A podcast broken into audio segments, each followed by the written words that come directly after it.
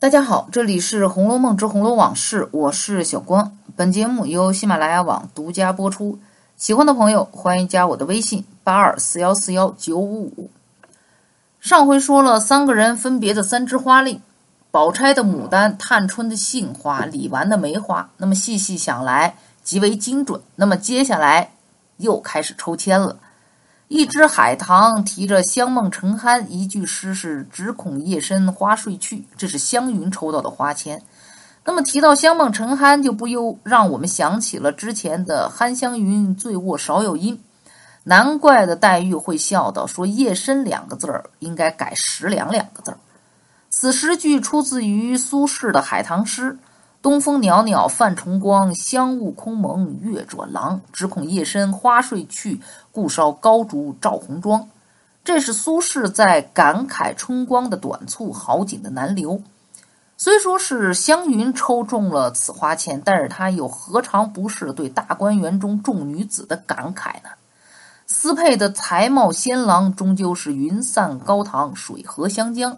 凡是好梦都易醒，凡是好景都不长。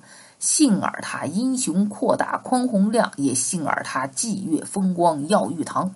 否则又怎能在经历襁褓之中父母双亡，在叔叔婶婶家寄人篱下挑灯夜做女工，处处不得自由之后，仍能保持自由潇洒、爽朗的个性呢？其实，在生活当中，我们应该多向湘云学习学习。人生在世，不如意之事常有。如果总想那些令人烦心的事儿，那么日子可能还真的没办法过下去了。正如凹晶馆联诗之前，湘云对黛玉所说：“说你是个明白人，何苦作此行景自苦？我也和你一样，我就不似你这样心窄。没错，心窄的活着，不开心之事就会常有。何苦自己为难自己，非要愁眉苦脸的过日子呢？看看外面的天，看看天上的月。”天有阴晴，月有圆缺，只要守得云开，那总能见着月明。凡事想开点爱笑的人运气都是不会差的。那么接下来是射月的开到荼蘼花事了。之前的节目当中呢，专门讲过，这儿就不重复了。香菱的并蒂花提着“连春绕瑞”四个字，一句诗：“连理枝头花正开”，祝云。共贺撤者三杯，大家陪饮一杯。那么看似美好的一句诗，但是如果把整首诗看下来，就非常悲凉了。这也正是曹雪芹跟我们读者玩的那个烟雾弹。从宝钗开始，均是如此。香菱的此句出自于晚于李清照的女诗人朱淑珍的《落花》：“连理枝头花正开。”度花风雨更相催，愿教亲弟常为主，莫遣纷纷点翠台。朱淑珍是生于一个仕宦家庭，也是个多才多艺的女子。少女时期家庭富裕，父母宠爱，每天过着就跟大观园中众女孩子一样的生活，读书作诗，饮酒弹琴，生活是自在逍遥而又惬意。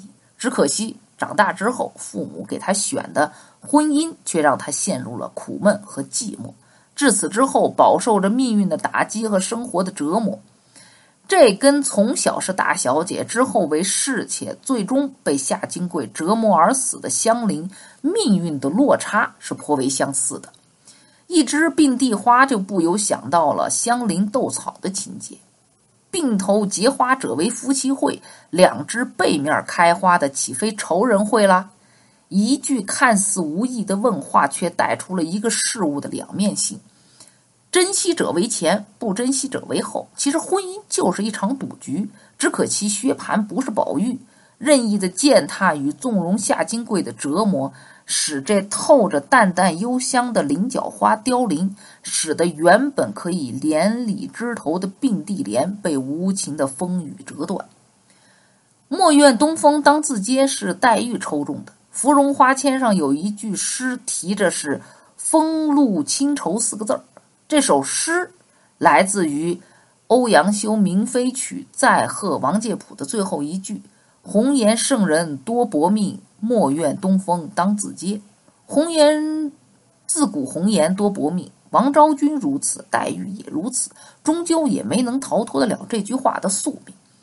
林妹妹是秋天当中的水芙蓉，也就是荷花，虽美却即将凋零。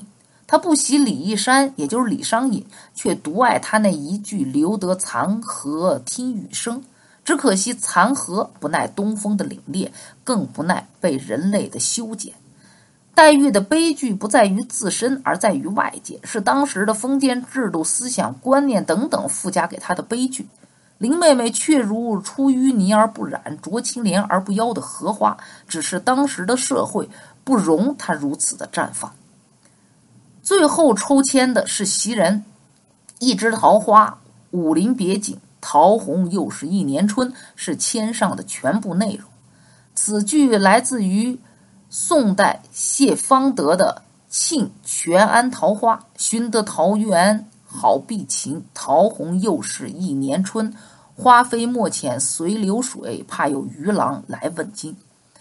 结合昔人的判词“堪羡幽灵有福，谁知公子无缘”和那条大红松花汗金子，那可想而知，贾府倾覆之时，袭人找到了自己的桃园，避开了动荡的时局。蒋玉菡给了他一个春天，也给了他一个新的家园。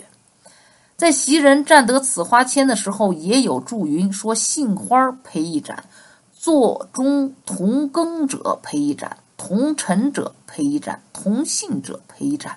那么大家算来，香菱、晴雯、宝钗三人皆与他同庚，也就是同岁；黛玉与他同辰，就是出生的时辰是相同的。而方官自言姓花，探春为杏花，于是众人纷纷喝了杯中之酒。袭人和黛玉一桃花一荷花，一个在春天生机盎然，一个在秋天濒临凋零。两人前后撤得花签，看似无意，却对比强烈。牡丹、杏花、梅花、海棠、荼蘼、并蒂花、芙蓉、桃花，众花是争奇斗艳，映衬着众女儿们如花般的青春。只不过花令当中隐含的悲剧色彩，也在不知不觉当中成了他们无法改变的命运。那好，那今天的《红楼梦之红楼往事》就到这里结束。我是小光，本节目由喜马拉雅网独家播出。我们下期再见。